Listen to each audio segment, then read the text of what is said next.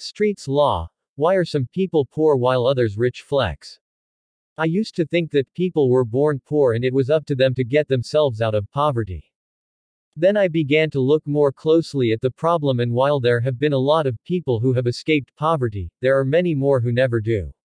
What is even worse than that is realizing that during the whole Occupy Wall Street movement, a buddy of mine said to me, Doesn't it feel great to be a part of the 1%? And I did some quick math and told him, Look, I am part of the 2% and based on my calculation you are in the 3%. The funny thing about that is that so many small business owners think that because they are successful that they are the 1%.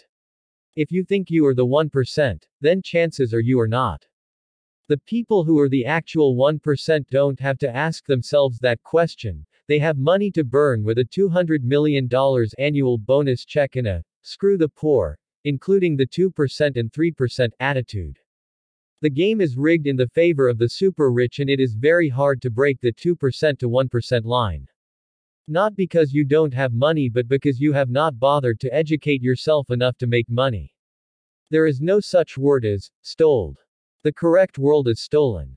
And yes, proper language makes a huge difference. What are the reasons I don't trust people anymore? There are two reasons you don't trust people anymore. First, you don't know them. Second, you know them. A underscore learner. Is it true that all rich people hate poor people and that they would never befriend a poor person? Not at all. A lot of rich people befriend poor people so they can have someone to bully, isolate, and hunt for sport.